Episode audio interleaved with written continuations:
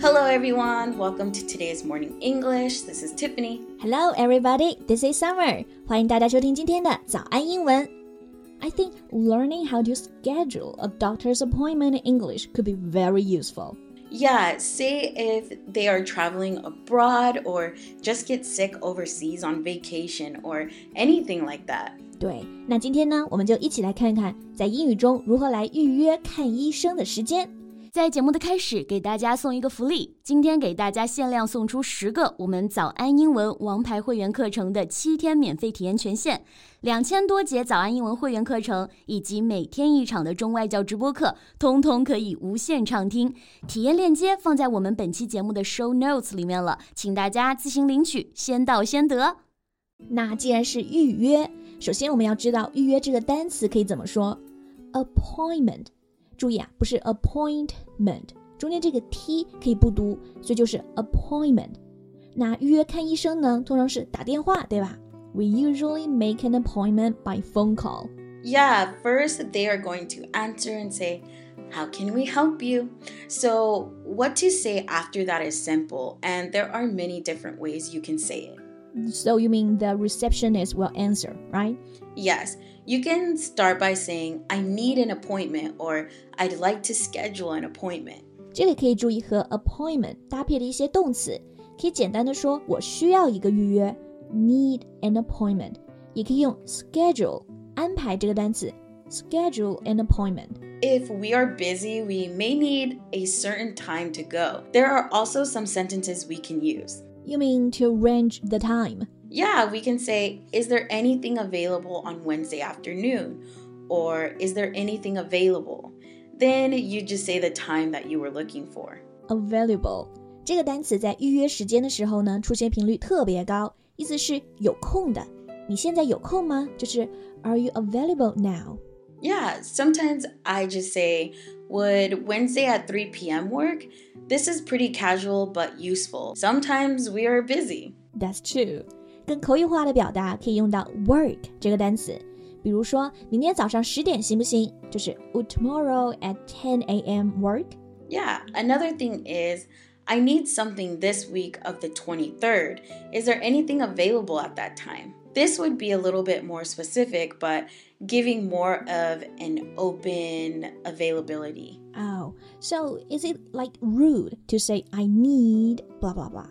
Mm, no, but it just depends on your tone. 嗯，所以不管用什么表达，都注意呢要用比较礼貌的语气。So, what are some different ways to say if a person suggests a time and you're okay with that? You could say, Yes, that's perfect, or That should work. 如果要确定时间呢，还是比较简单了，就可以直接说 That's perfect，或者说 That should work.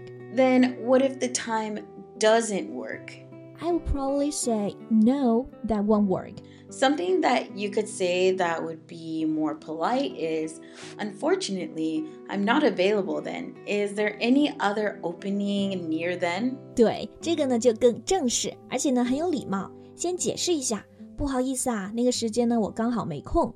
然后呢用到我们刚刚讲的 available。Unfortunately, I'm not available then。然后再去问还有没有其他有空的时间呢 ？Is there another opening anything near them? Sometimes it's hard to find the perfect time for the doctors. I know. Doctors are swamped with work. True.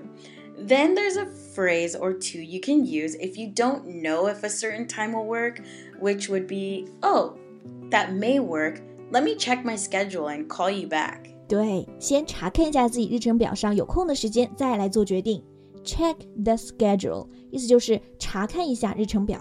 Or even that's a possibility. Can we book it for now and then I'll call to change it if I need to? That's a possibility. 意思就是那个应该可以，然后先预定一个时间，告诉对方呢，如果有变化，我再打电话来改时间。This lets you lock in the appointment, but if you need to change it, you know you could just call them and tell them. Yeah, because sometimes a doctor can't see you for months. So it's better to just lock in an appointment. True. 这里的 locking an appointment 指的就是先预约，锁定好一个时间。 That's true. Okay, how about now we do a little role play to put some of these phrases in action? 好，接下来我们来一个角色扮演，打电话来预约一次医生。注意，对话里用到今天讲到的这些表达。 那我来当打电话的人，Tiff 来当接电话的工作人员。Hello, how can I help you today? Yes, I was calling because I like to schedule an appointment. Would Monday at 2 p.m. work for you? Hmm, no, that won't work. Does she have time this week of the 13th? Yes, we have the 14th at 4:15 p.m. That should work. If anything changes, I'll call to change it if I need to. Sounds good. Thank you for calling. That's the end. 这就是我们刚刚一个模拟预约的电话了。 那大家在打电话之前呢，最好就是先确认一下自己有空的时间。Yeah, that would be best, honestly. Okay, now that we have given you a little guide to scheduling your own doctor's appointment in English, have no fear. And good luck. 今天这些表达呀，其实不只可以用来预约医生、和朋友出去玩、和同事约会议时间，这些表达都可以用起来。Thank you for listening to today's morning English. This is Tiffany. This is Summer. Bye. Bye. 今天的节目就到这里了。如果节目还听得不过瘾的话，也欢迎加入我们的早安英文会员。成为会员，您就可以无限畅听我们每天一场免费的中外教直播课，以及两千多节原创系统课程了。今天我们限量送出十个七天免费试听权限，试听链接放在我们本期节目的 show notes 里了，请大家自行领取，先到先得。